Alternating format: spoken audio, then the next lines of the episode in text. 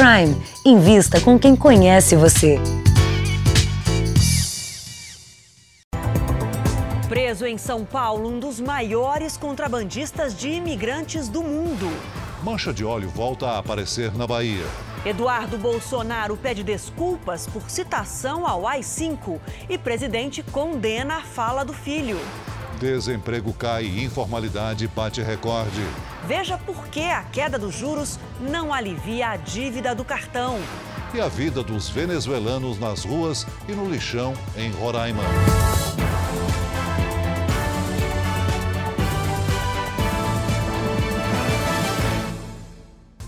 Oferecimento Prime. Invista com quem conhece você.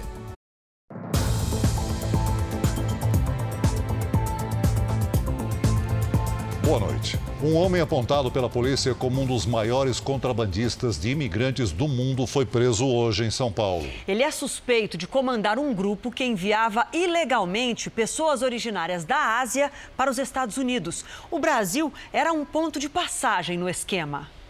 Oito estrangeiros foram presos em São Paulo e no Rio Grande do Sul. Cinco bengaleses e três paquistaneses, entre eles Saifullah Al-Mamun, procurado pela agência norte-americana de imigração como um dos principais responsáveis pela entrada de imigrantes ilegais nos Estados Unidos pessoas foram detidas tentando ingressar legalmente em território americano, sendo que essas pessoas reportaram que teriam recebido suporte de traficantes, de pessoas que estariam baseados aqui no Brasil. Eles chegavam ao Brasil pelo Aeroporto Internacional de São Paulo, onde havia um advogado que ajudava no pedido de refúgio. Uma vez solicitado esse refúgio, as autoridades migratórias, no caso a Polícia Federal, obrigada a permitir o seu ingresso no território nacional. Eles esperavam para seguir viagem em apartamentos no centro da capital paulista. Pagavam até 40 mil reais pelo serviço, que incluía documentos falsos. A polícia resgatou pelo menos cinco pessoas vítimas do grupo. Segundo as investigações, elas vinham de países do sul da Ásia e de São Paulo seguiam até Rio Branco, no Acre, de onde cruzavam a fronteira com o Peru. Faziam a travessia por mais oito países de carro, barco e a pé, até chegar aos Estados Unidos.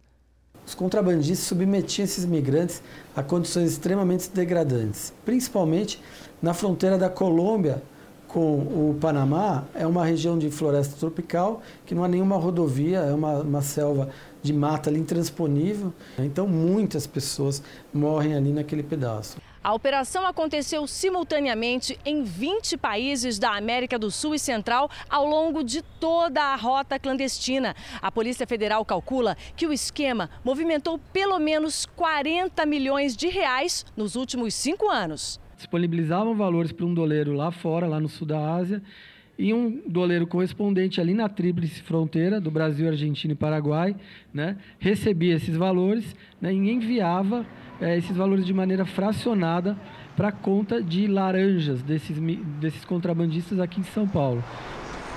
No Rio de Janeiro, a polícia encontrou armas dentro de um poste de energia numa comunidade.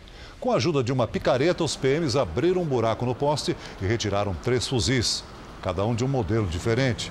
O esconderijo foi descoberto graças a uma denúncia anônima. Durante a operação, houve troca de tiros entre policiais e traficantes. Ninguém ficou ferido. Somente este ano, a Polícia Militar apreendeu 432 fuzis no estado a Vale acionou o protocolo de segurança em uma barragem que fica em Ouro Preto, Minas Gerais. Uma instabilidade na estrutura foi detectada durante uma inspeção de rotina.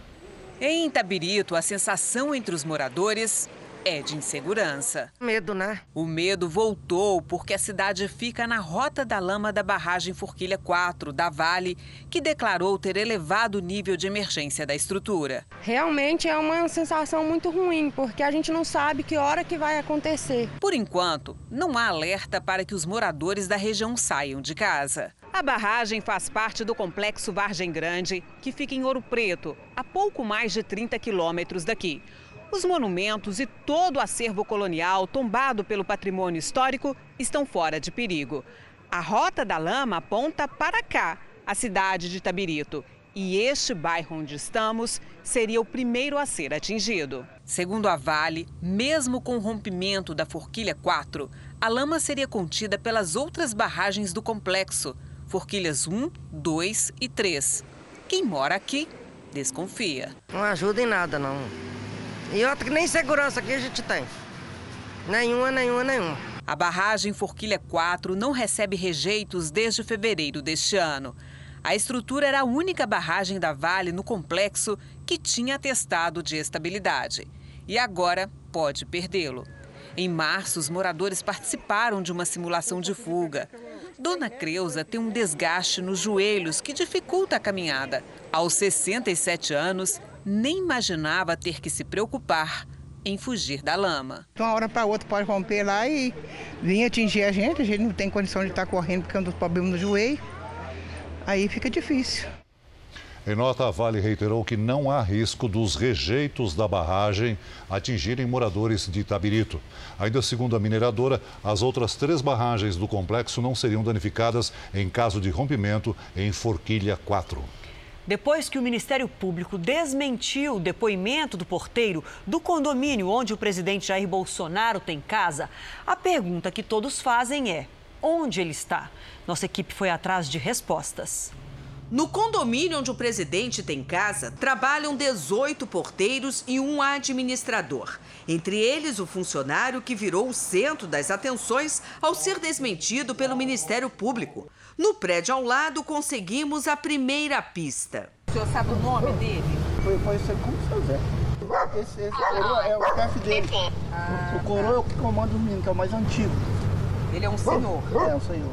A falsa informação do funcionário de que Elcio Queiroz, um dos envolvidos no assassinato da vereadora Marielle Franco, entrou pela portaria autorizado pelo seu Jair, fez o porteiro ganhar destaque nacional.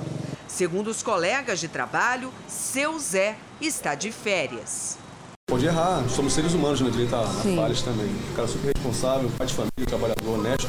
Aqui na Delegacia de Homicídios, que investiga a morte da vereadora Marielle Franco e do motorista dela, Anderson Gomes, ninguém informou se há previsão de um novo depoimento do porteiro. Até agora, não se sabe o que levou o funcionário a mentir que o presidente Jair Bolsonaro teria autorizado a entrada do suspeito no condomínio. Como o titular da delegacia não estava presente, a conversa não passou do interfone. Qualquer informação na delegacia de homicídios. Pois é, eu fui lá, o rapaz pediu para que eu viesse aqui na, na, porta de vidro. Aqui não, aqui não vem ninguém. De acordo com o Ministério Público do Rio, o porteiro pode ser processado por falso testemunho, crime sujeito a até quatro anos de prisão agora é lei. A partir do ano que vem, o Sistema Único de Saúde terá prazo para dar o diagnóstico em caso de suspeita de câncer. E não pode passar de 30 dias. Quanto mais precoce o diagnóstico e o tratamento, maiores são as chances do paciente. A estimativa no Brasil é de quase 600 mil novos casos de câncer por ano. As duas amigas tiveram câncer de mama, mas o tratamento de cada uma foi bem diferente. Graça fez os exames para o diagnóstico e logo em seguida a cirurgia no ano passado. Fui para casa, recuperei rápido e comecei o tratamento via oral, que o meu não foi necessário fazer químio nem rádio. Nilzane demorou para ter o diagnóstico e começar o tratamento em 2013. Aí fiz o tratamento todinho em 2013, um pouco em 2014 e fiz a cirurgia em abril de 2014. As duas são pacientes do SUS que até hoje não tinha prazo para o diagnóstico de tumor maligno. Isso mudou. Uma lei aprovada no Senado e já sancionada pela Presidência da República diz que o Sistema Único de Saúde tem 30 dias para fazer os exames de diagnóstico de câncer a partir da suspeita do médico. A determinação passa a valer dentro de seis meses. Para o diretor do Hospital do Câncer de Goiânia, a lei precisa de ajustes para o encaminhamento dos pacientes. Para agilizar o acesso do paciente ao serviço, tanto de consulta quanto de, de, de exames de diagnóstico. Nilzane acredita que se o diagnóstico tivesse sido precoce, o tratamento, que dura seis anos, já poderia ter terminado. Eu acho que se eles tivessem me olhado e fizessem o procedimento que tinha que ser feito, acho que eu já tinha sido curada rapidamente e não tinha sofrido tanto porque ele era muito agressivo. Graça considera que no caso dela, a rapidez fez toda a diferença. O câncer ele não brinca, né? Mata. Belém vive um surto da doença de Chagas. A suspeita é que o inseto transmissor tenha sido triturado junto com açaí vendido em uma feira da cidade. A família se assustou com a evolução rápida da doença. Até hoje, para a gente está sendo uma coisa muito difícil de aceitar, porque a gente não, não, não se conforma. Wanda Maria Amorim foi diagnosticada com doença de Chagas e morreu aos 63 anos de idade. Segundo a família, Wanda Maria tomava açaí todas as semanas. Ela sempre comprava aqui nesta feira, uma das principais de Belém. Além dela, outras 10 pessoas também foram contaminadas e estão em tratamento. A suspeita é que todas compraram no mesmo ponto de açaí e foram infectadas no mesmo dia. Os doentes eles estão sendo todos acompanhados, estão todos em tratamento ambulatorial, nenhum caso está internado no momento. O Pará tem a maior produção de açaí do Brasil. Mais de uma tonelada é colhida todos os meses. O principal destino é São Paulo. A contaminação se dá quando o barbeiro que transmite a doença de Chagas é moído junto com o açaí. Segundo a Vigilância Sanitária, aqui em Belém existem mais de 8 mil pontos de vendas de açaí. A maioria funciona de forma clandestina, como aqui, por exemplo, ó, não tem nenhuma documentação. E a estrutura é bem precária, quase que tudo improvisado. A fiscalização é feita diariamente e sempre é encontrada alguma irregularidade. Em muitos casos, o local é interditado pelos agentes de saúde. Não adianta ter estrutura se ele não respeitar a higienização do fruto, como ela deve ser feita, porque senão ele vai ter, ser risco à saúde pública. Para evitar a contaminação, o açaí precisa passar pelo choque térmico ou branqueamento, que requer um investimento alto mas que garante a qualidade do produto. Aqui eu investi uma média de 20 a 25 mil reais para montar essa estrutura, com equipamentos de inox, máquina padrão da Secretaria de Saúde. Na casa onde morava a dona Wanda, todos estão preocupados. O mesmo açaí que a minha mãe tomou, nós também tomamos. E nós estamos muito apreensivos é, em relação a esse exame, principalmente do, do, do resultado, né? Você acha que sabe com 100% de certeza quando é seguro consumir o açaí? Nós preparamos um quiz, um jogo de perguntas e respostas sobre esse assunto no r7.com. Depois de passar um dia na prisão, os ex-governadores do Rio, Antônio Garotinho e Rosinha Mateus, conseguiram a liberdade. Vamos até o Rio ao vivo com o repórter Pedro Paulo Filho. Boa noite para você, Pedro. Eles já deixaram a prisão? Boa noite, Adriana. Boa noite a todos. Por enquanto, só Antônio Garotinho foi solto. Essa decisão foi do ministro Gilmar Mendes, do Supremo Tribunal Federal. O ex-governador foi liberado agora há pouco desta unidade aqui em Benfica, na zona norte da cidade. Daqui, ele seguiu ao lado de oficiais de justiça até a zona oeste, onde está Rosinha Mateus. O casal foi preso ontem de manhã. Eles foram acusados pelo superfaturamento de 62 milhões de reais em contratos para a construção de casas populares. Segundo as investigações, o casal teria recebido cerca de 25 milhões de reais em propina.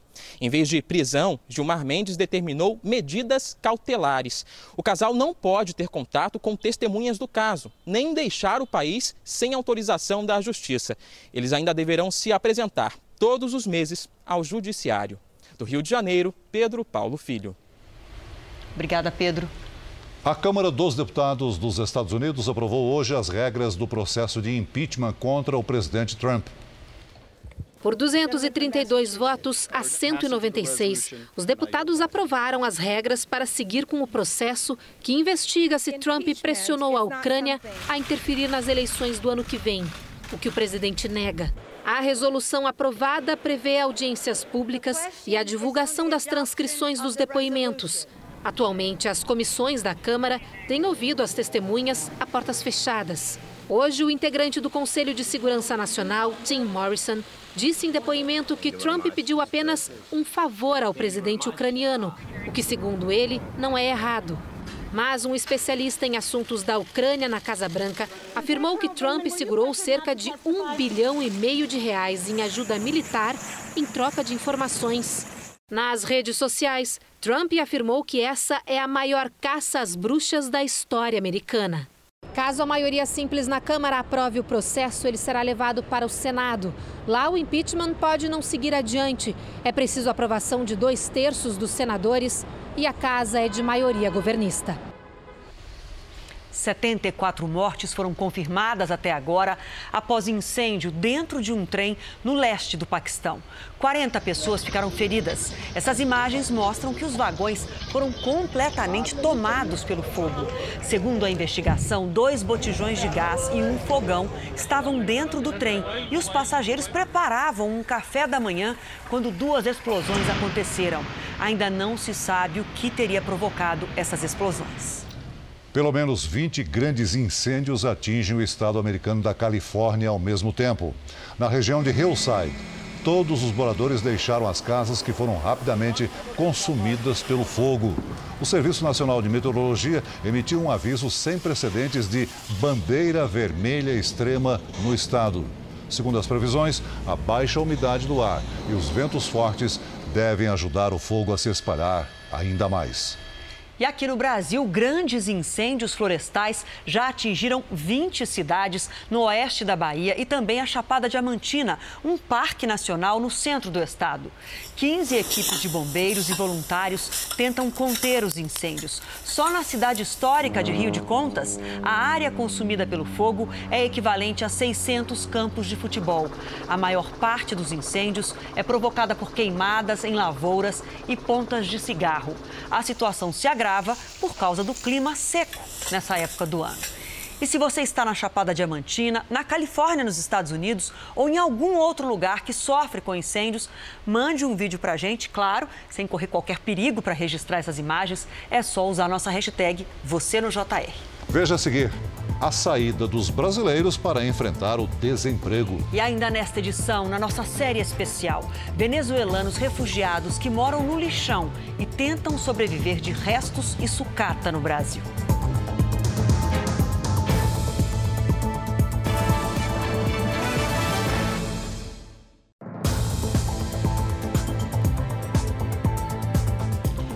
Foi preso hoje em São Paulo André Luiz da Costa, conhecido como Andrezinho da Baixada. Ele é suspeito de matar dois líderes de uma facção paulista. A repórter Giovana Risado tem os detalhes pra gente. Boa noite, Giovana. Boa noite, Adriana. Boa noite, Celso. Boa noite a todos. André Luiz da Costa tinha mandados de prisão das delegacias de repressão às drogas de São Paulo e do Ceará. Ele foi preso hoje à tarde pela Polícia Federal em Praia Grande, no litoral paulista, e trazido aqui para a superintendência da PF na capital. Andrezinho da Baixada, como era conhecido, é acusado de matar dois líderes de uma facção criminosa de São Paulo, Rogério Jeremias de Simone, o GG do Mangue, e Fabiano Alves de Souza, o Paca, no Ceará. GG do Mangue era o líder máximo da facção fora dos presídios. Ele foi morto em fevereiro de 2018 no Ceará, quando ia voar em um helicóptero clandestino. Andrezinho da Baixada também vai ser autuado por uso de documento falso. De São Paulo, Giovana Rizardo. Obrigada, Giovana. Previsão do tempo agora: chuva intensa no sul e regiões com tempo seco e queimadas. Lidiane, boa noite para você. Vamos começar explicando esses contrastes. Por que isso, hein? Vamos lá, Adriana. Boa noite para você, para quem nos acompanha. Na verdade, é um equilíbrio de energia que acontece. O ar quente se desprende da superfície e, ao encontrar umidade, forma nuvens de chuva. Essa circulação de ar continua. Esse movimento suga a energia das áreas ao redor. No sul, as frentes frias encontram essa energia bem em cima do Rio Grande do Sul. Por isso, por exemplo, nunca vai acontecer temporais sobre todo o país de uma vez só. Quando a energia se concentra numa região, acaba faltando em outras. E amanhã a frente fria se afasta do sul e os temporais perdem força. Faz sol no interior do Rio Grande do Sul, em partes do centro-oeste e também no nordeste. Nas outras áreas, pancadas de chuva. Em Palmas faz até 38 graus, 34 em Vitória e até 25 graus em Porto Alegre. Tempo delivery? Vamos. A gente começa com a Marta Dantas, que é de Porto Velho, Rondônia. Quer saber a previsão por lá, Lidiane? Vamos lá, olha só, Marta. Sol e calor com pancadas e calor por aí, viu? Até 38 graus amanhã. Agora recebi um pedido bem carinhoso, uma conterrânea, a Isabel Flores, que diz que assiste toda noite, Lidiane, esperando a gente falar o nome dela. Esse pedido, Isabel, já atendi. Agora o outro, ela quer chuva. Esse eu deixo para você. Ah, vamos. São Lourenço é a cidade. Vamos lá, olha só. Isabel, pode chover sim amanhã aí, viu? Forte num bairro, no outro, não são aquelas pancadas. 30 graus para você nesta sexta-feira. Aproveitando a gente dá uma olhadinha também como é que vai ficar o tempo em São Paulo. calor dá uma leve refrescada, 28 graus, mas aí a gente percebe que depois sobe de novo. Só uma trégua. Calorão, né? Para assar. Para assar. Até amanhã, Até Adriana. Amanhã. Veja os destaques do próximo Domingo Espetacular. Na semana em que o prefeito de São Paulo começou um tratamento contra o câncer, a gente vai falar das doenças silenciosas que se espalham sem sintoma. Pessoas que descobriram por acaso que tinham problemas sérios de saúde. No Catfish Brasil, a história emocionante do jovem que se escondia atrás de um personagem fake na internet. A ciência garante uhum. sentir gratidão pode fazer a gente mais feliz. A gente vai fazer alguns testes a partir de agora. É o Laboratório das Emoções no Domingo Espetacular. Logo depois da hora do faro, hein? Até lá. Veja a seguir, manchas de óleo voltam a aparecer em praias da Bahia. E na nossa série especial, exceção à regra, o juiz federal venezuelano que usou a música para se recolocar no mercado de trabalho em Roraima.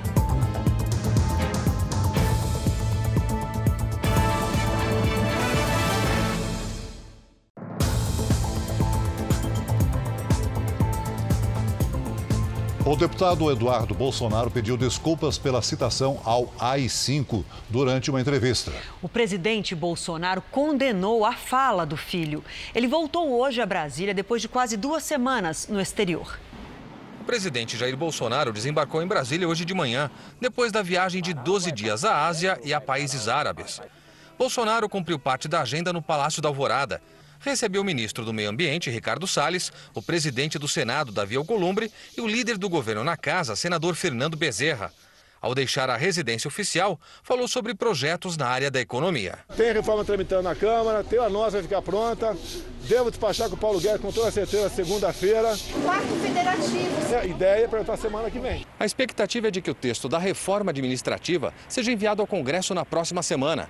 O governo também trabalha para criar um pacote de medidas econômicas com foco na geração direta de emprego, previsto para ser apresentado em evento de comemoração aos 300 dias da gestão do presidente. Jair Bolsonaro também comentou e condenou a declaração do filho, deputado Eduardo Bolsonaro, sobre a possibilidade de um decreto nos moldes do ato institucional número 5 de 1968 na ditadura militar.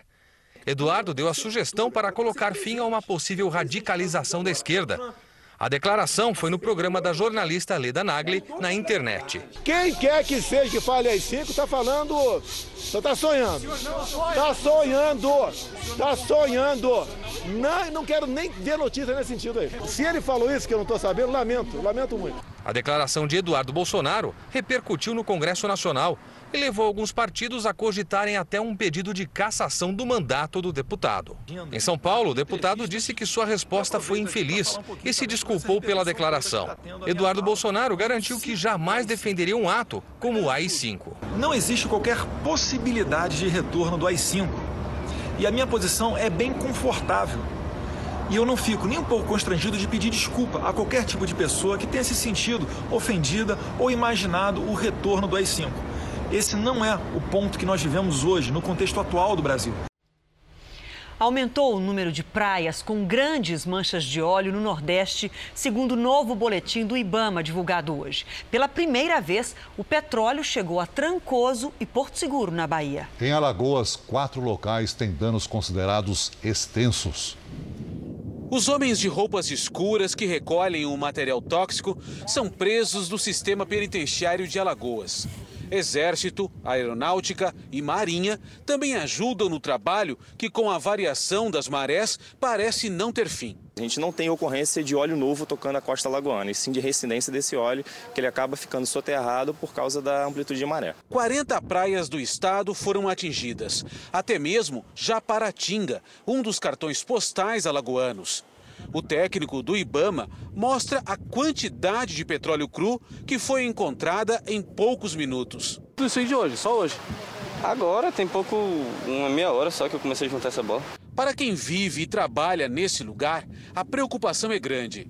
A praia vazia em pleno dia de sol mostra outro lado do problema causado pelo desastre ambiental. Nas últimas semanas, os visitantes sumiram. O movimento caiu, vamos dizer que 80%. O impacto está sendo sentido principalmente por quem tem um contato direto com o mar. Muitos pescadores desistiram de pescar. Aqueles que continuam trabalhando não conseguem vender o produto. Seu Valdebrando é pescador há 50 anos. Ele conta que está sem pescar há mais de um mês. Camarão, é, polvo, e os peixes também, os peixes estão vendo melado de, de, de óleo. Aí não tem condição de pegar. Marisqueiras e catadores de caranguejo serão incorporados ao seguro defeso, segundo o secretário da Pesca. O consumo de peixe e crustáceos é considerado seguro pelo governo. Mesmo assim, o comércio de pescados no Nordeste registra grande queda. Mesmo quem adora peixe prefere não arriscar. Geralmente nós pedimos um frango, uma carne, as manchas de óleo não aparecem na capital baiana já há 10 dias, mas o consumidor não se sente seguro. As pessoas estão tirando na, da alimentação, eu ouço todos os meus amigos e colegas. Juliana comia peixe todos os dias, mas cortou do cardápio desde que soube da contaminação. Está uma lacuna no meu cardápio, mas é uma realidade que tem que cuidar. A pesca de camarões e lagostas foi suspensa, depois liberada pelo Ministério da Agricultura, que disse não haver riscos. Até até o momento, nenhum organismo apresentou nenhum tipo de contaminação. O que nós fizemos foi reforçar o protocolo de hidrocarboneto, ou seja, os testes por contaminação de derivados de petróleo. Até agora nada. Diferente aí do, do caso de, de outros vazamentos que nós vimos que organismos foram, vazar, é, foram afetados, é, esse petróleo é um petróleo que, ao que tudo indica, é um petróleo cru, bruto, então é diferente a contaminação e a abrangência dele. Em todo o Nordeste, 144 mil pescadores foram afetados diretamente pelo desastre ambiental. Comerciantes de um dos mais tradicionais mercados daqui fazem as contas. As vendas de pescados caíram pela metade e quando o negócio vai mal. a primeira medida tomada foi a baixa do valor e a baixa também da quantidade. Mas, em consequência disso, se o movimento cai, a gente tem que demitir. Quem trabalha nesses locais tenta convencer os clientes de que os peixes vendidos não são das áreas afetadas pelo óleo. O pessoal chega, pergunta, aí se explica que, por exemplo, o camarão, 95% do camarão que se vende é todo de cativeiro, então não corre risco. Camarão de cativeiro também é o único fruto do mar que tem saído neste mercado de Recife. A venda caiu 80% segundo os comerciantes. E para mim está difícil, não para quem pesca está muito pior. Enquanto os reflexos já são sentidos por comunidades pesqueiras e ribeirinhas, a mancha de óleo chega com força no sul da costa baiana, onde está localizado o arquipélago de Abrolhos, região com maior biodiversidade de fauna marinha do Atlântico Sul. A preocupação voltou também a outras cidades, onde o petróleo já não era mais visto, mas hoje reapareceu. O número de locais atingidos subiu hoje para 286, 50 deles só na Bahia. E o ministro do Meio Ambiente, Ricardo Salles, declarou hoje que a investigação sobre os responsáveis pelo vazamento de óleo no litoral brasileiro chegou a um momento decisivo. O resultado da apuração será encaminhado diretamente ao presidente Jair Bolsonaro, que avalia sobrevoar as áreas atingidas. A busca por responsáveis pelo derramamento de óleo que afeta o litoral nordestino pode estar próxima de um desfecho. Mais de duas mil toneladas do produto já foram recolhidas das praias da região, mas novas áreas voltam a ser contaminadas todos os dias.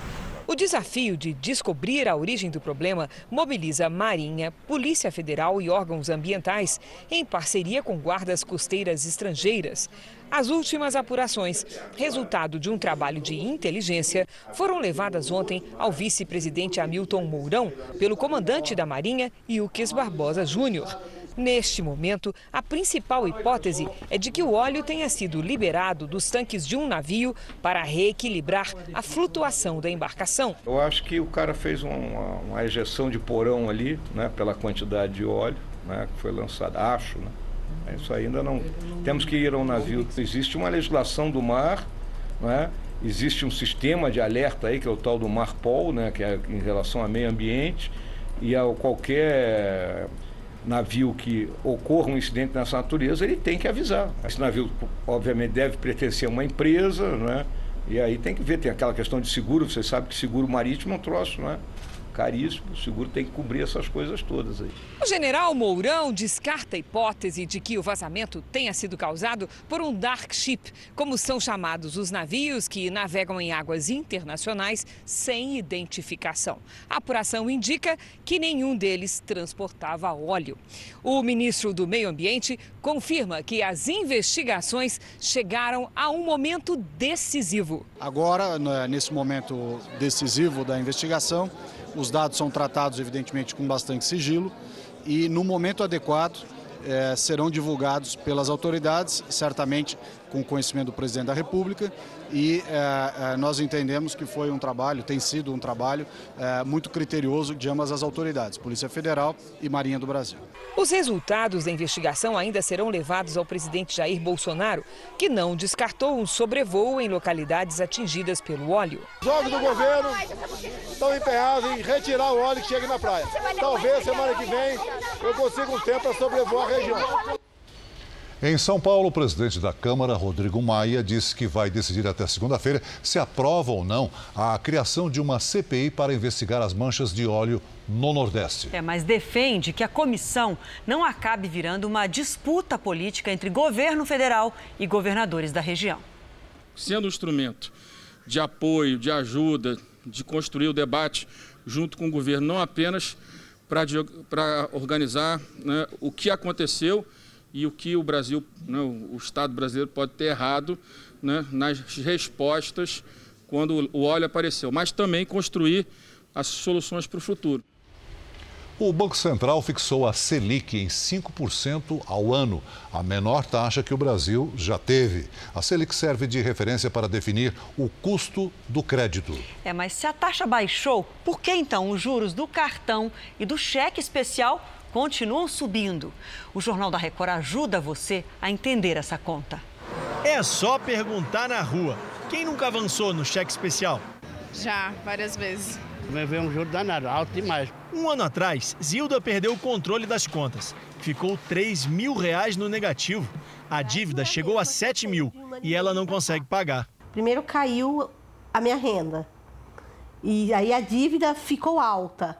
Então, às vezes, quando eles me ligam e me oferecem uma proposta à vista, eu não tenho dinheiro. E parcelado a dívida, os juros altos demais. Mesmo com a redução da taxa Selic de 5,5% para 5% ao ano, eles subiram, tanto no cheque especial quanto no cartão de crédito. Nos dois, os juros passam de 300% ao ano. A redução da taxa Selic poderia puxar os juros dos empréstimos para baixo, ajudar a controlar a inflação e aumentar o consumo. O problema são os créditos liberados sem garantia de pagamento. Caso do cheque especial e do cartão de crédito, o resultado é o aumento da inadimplência. E a falta de confiança faz os juros continuarem lá em cima. Segundo a Serasa Experian, os bancos aumentam as taxas para cobrir o rombo deixado por maus pagadores. Você empresta um real e recebe 67. Então, óbvio, quem vai pagar tem que pagar por aquele que não paga. Então, é, é assim, aqui e lá fora, se você não der nenhuma garantia, o risco é alto e, portanto, o juro é muito alto. Zilda já pensa em pegar um empréstimo a juros menores para quitar o que deve. Eu quero resolver o problema. Então, eu vou buscar a melhor maneira. O desemprego caiu um pouco nos últimos três meses em todo o país, segundo dados divulgados hoje pelo IBGE. Mas 12 milhões e meio de brasileiros ainda estão sem trabalho. E a saída para muitas pessoas foi criar o próprio negócio. Os dados confirmam que a maior parte das novas oportunidades está na informalidade. O brechó da melhor amiga estava em expansão e havia espaço para uma lanchonete. O convite para montar um bistrô veio quando a bibliotecária Suelen não conseguia um novo emprego. E o novo negócio, que tem apenas um ano, dá sinais de prosperidade. O meu sonho mesmo é poder contratar uma equipe, é, essas pessoas que já trabalham comigo como extra, poder contratá-las. A alternativa encontrada por Suelen também foi a saída para mais de 24 milhões de pessoas. São brasileiros que desafiaram o fantasma do desemprego. Eles voltaram a produzir e agora ajudam a movimentar a economia. A Pesquisa Nacional por Amostra de Domicílios, a PNAD, foi divulgada hoje pelo IBGE. Aumentou o emprego sem carteira assinada e também o número de pessoas que decidiram trabalhar por conta própria. A PNAD também mostra que no último trimestre a taxa de desemprego recuou, passou de 12 para 11,8%. 12 milhões e meio de pessoas ainda estão sem trabalho que são aquelas pessoas que não estão trabalhando, mas estão procurando trabalho, ou seja, elas estão ali pressionando o mercado de trabalho em busca de uma ocupação. Suelen se deu bem. Ela já fatura três vezes mais do que o salário que tinha como bibliotecária. Um orgulho muito grande de tudo que a gente fez até hoje, com poucos recursos, né? Olha, já que o assunto é emprego, uma esperança de encontrar trabalho chega agora com o período de festas. Depois de seis anos, comerciantes estão animados com o próximo Natal. Eles acham que as vendas serão turbinadas pela liberação de recursos extras como FGTS, PIS e PASEP. Papai Noel animado, luzes, decoração. Ainda estamos em outubro, mas já dá para sentir o clima do Natal. Nos shoppings e nas ruas, o comércio abriu a temporada das festas de final de ano. O aquecimento começa nas vendas dos artigos de decoração. Esse último mês tem bastante é, lojistas, revendedores de artigos natalinos que estavam receosos em investir na, na, categoria pela crise econômica e já perceberam que o comércio está reagindo e vieram de última hora fazer a sua compra para revender no seu estabelecimento. Parece cedo? Eu acho que o pessoal já está entrando no clima, já querendo deixar tudo preparado, já está pensando no pessoal que vem de fora. Eu estou escolhendo para o meu amigo secreto. Pro Natal? Pro Natal, já estou escolhendo, já, porque senão fica tudo muito caro, né? Vai chegando perto da, da, da, da data, já fica muito caro. O Natal marca a melhor época de vendas para o comércio. Mas já faz um tempinho que o Papai Noel aparece tímido. Este ano promete ser diferente. O bom velhinho, garantem os especialistas, promete chegar carregado de bons resultados e fazer deste o melhor Natal dos últimos seis anos. Em primeiro lugar, a inflação está baixa. A inflação está na casa de 3% ao ano. Segundo ponto, é, crédito ao consumidor. Quando o prazo estica, fica mais amplo, a prestação fica mais suave. E o consumidor acaba se animando um pouco mais aí as compras. Essa rede de lojas acredita que vai atingir meta ainda maior, com uma alta prevista de 6%. O aquecimento vai começar na Black Friday. Já estão pesquisando, já querem saber se vai abaixar, se vai manter, como vai ser. Então a gente tem que estar tá todo preparado. Se depender de toda essa gente e do seu Clodoaldo, o Natal dos comerciantes está garantido. Pretendo gastar uns dois mil, no, no, né? E ainda agora tem a ajuda do, do Fundo de Garantia que veio, né? O inativo, agora vai ajudar também um pouquinho, né? Só não compro para mim, né? Espero ganhar. O comércio mais aquecido para esse final de ano é assunto de uma entrevista especial com Fábio Bentes nas multiplataformas do Jornal da Record. Vai lá para conferir. Agora, nossa série especial: o que os venezuelanos refugiados mais querem no Brasil é emprego. E só uma pequena parcela consegue trabalho com carteira assinada. Muitos partem para a informalidade e passam a viver nas ruas, praças e lixões.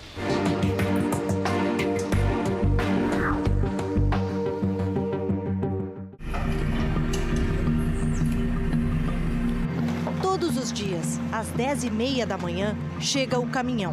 Umas 10 pessoas já estão à espera avançam antes mesmo da carga ser despejada, porque tem pressa. Sobrevivem daquilo que a cidade inteira já rejeitou. Todos aqui vieram da Venezuela. O senhor vive disso? Eu vivo disso aqui. Todo dia o senhor vem aqui buscar? Toda hora. material é vendido para usinas de reciclagem ou ferros velhos. Do lixo também saem roupas e até o que pode virar almoço ou jantar. O senhor já tentou procurar um trabalho? Sim, mas a gente não dá, não. Por quê? Não dão um emprego para você? Só fala que o venezuelano é pilantra e tal, mas eu tomo isso aí como discriminação a venezuelano. O Estevan, ele vive não muito longe do lixão. Na verdade, ele vive praticamente dentro dessa área aqui do lixão. E é bem aqui em cima. A gente pode subir? Estevam, podemos? Com licença. Olá. Eu vivo aqui, mas tenho quatro anos morando aqui. Aos 23 anos, ele sustenta a mulher e as filhas com o que retira do lixo. Mas se o meu pai não catava lata, não. Você se arrependeu de ter vindo para o Brasil? Não me arrependo não, mas lá não tem, não tem comida, não tem nada. Você não voltaria lá? Não, não volto nem não. Arepa é uma espécie de panqueca venezuelana que Drina vende nas ruas de Pacaraima. Com muito sacrifício, com muito esforço. E esse sacrifício todo é por quê ou para quê? Eh, primeramente, mis dos hijos. Tengo dos niños hermosos que los tengo en Puerto Ordaz y vengo acá a trabajar para poderlos sostener a ellos allí en Puerto Ordaz, porque les pago colegio. Dinheiro que ganha com as arepas, Drina paga a escola, o uniforme das crianças que moram na Venezuela e o aluguel no pequeno apartamento em Pacaraima. Você prefere dormir assim na, na, na carpa hum. ou não tem ou não pode comprar uma cama? Como é? Duermo aí, bien. Me gusta dormir aí, me, me sinto segura aí. Em Boa Vista, o emprego para os venezuelanos também é escasso. Aqui, eles aprenderam com os brasileiros a tirar proveito das brechas, dos intervalos. E assim o senhor consegue tirar quantos reais? É, 20 ou 30, no mínimo. Quando está o dia bom demais, 50 ou 70. No semáforo, uma moradora de Boa Vista se queixa. Quando ficar fazendo reportagem sobre venezuelano, é incentivo para vir mais. Então é, é melhor ignorar os venezuelanos? Claro que está incentivando, dando direito a telefonema, direito a casa, maternidade, um monte de coisa. Está incentivando a vir mais. Nem todos os roraimenses pensam assim. Fabiano abriu uma padaria no ano passado de oito funcionários que contratou, cinco são venezuelanos. Todos com os mesmos salários, direitos e as mesmas obrigações. Eu não posso discriminar, né, venezuelano brasileiro. Eu acho que é, sendo desempenhando a sua função, para mim, tanto faz, é brasileiro ou venezuelano. Marianela é uma das funcionárias. Tinha dois anos sem fazer nada, aí consegui este aqui já tem um ano. Aí muita gente sem emprego, agora morando na rua. Né? Eu estou morando em uma casa com minha família, minha esposa, minha filha, um sobrinho. Você tem sorte? Tem muita sorte. Sentado hoje na cadeira de conciliador da Vara da Justiça Itinerante de Boa Vista, Oswaldo Ponce está mais perto do que já foi um dia. Mas para chegar aqui, passou pelo pior. Juiz federal na Venezuela e professor de direito constitucional, ele ganhou inimigos, entre eles ministros, governadores e generais, ao recusar vender suas decisões judiciais. Tocaram fogo no meu carro, carro importado que eu tinha. É, interceptavam meus filhos, interceptavam minhas comunicações, me ameaçavam, mandavam recado com meus filhos. Até que um dia chegou essa nefasta notícia que acabou com minha vida e que foi essa, essa desgraça que aconteceu comigo, que é a morte do meu filho. O senhor Ponce vendeu o que tinha e com os outros filhos veio para o Brasil. Deu tempo de alugar um, um quarto, uma coisa, e, e, quando acabou o dinheiro a gente começou a virar, a virar-se, né? Como? De muitas formas. Eu limpei quintal, limpei para-brisa um dia. E quando o senhor Ponce achou que tinha atingido o grau mais profundo de desesperança, ele recorreu ao último recurso que havia trazido lá da Venezuela. E o que era só alimento da alma, virou também sustento da casa. Eu saí com, com uma mala de uma mão e a outra mão saí com meus instrumentos, o violão e harpa. E ele começou a fazer sucesso nas ruas de Boa Vista. Até que um juiz de Roraima soube da história do ex-juiz federal venezuelano. Hoje ele ganha a vida como tradutor juramentado e continua a trabalhar como conciliador na Justiça de Roraima. Não foi de graça, não foi que, que cheguei e me deram. Eu conquistei com todos os requisitos legais e acadêmicos para estar aqui. Pelo Brasil, o senhor Ponce tem respeito e gratidão. O povo brasileiro é um povo muito, muito acolhedor, com um coração ainda maior que seu território, que é bastante grande.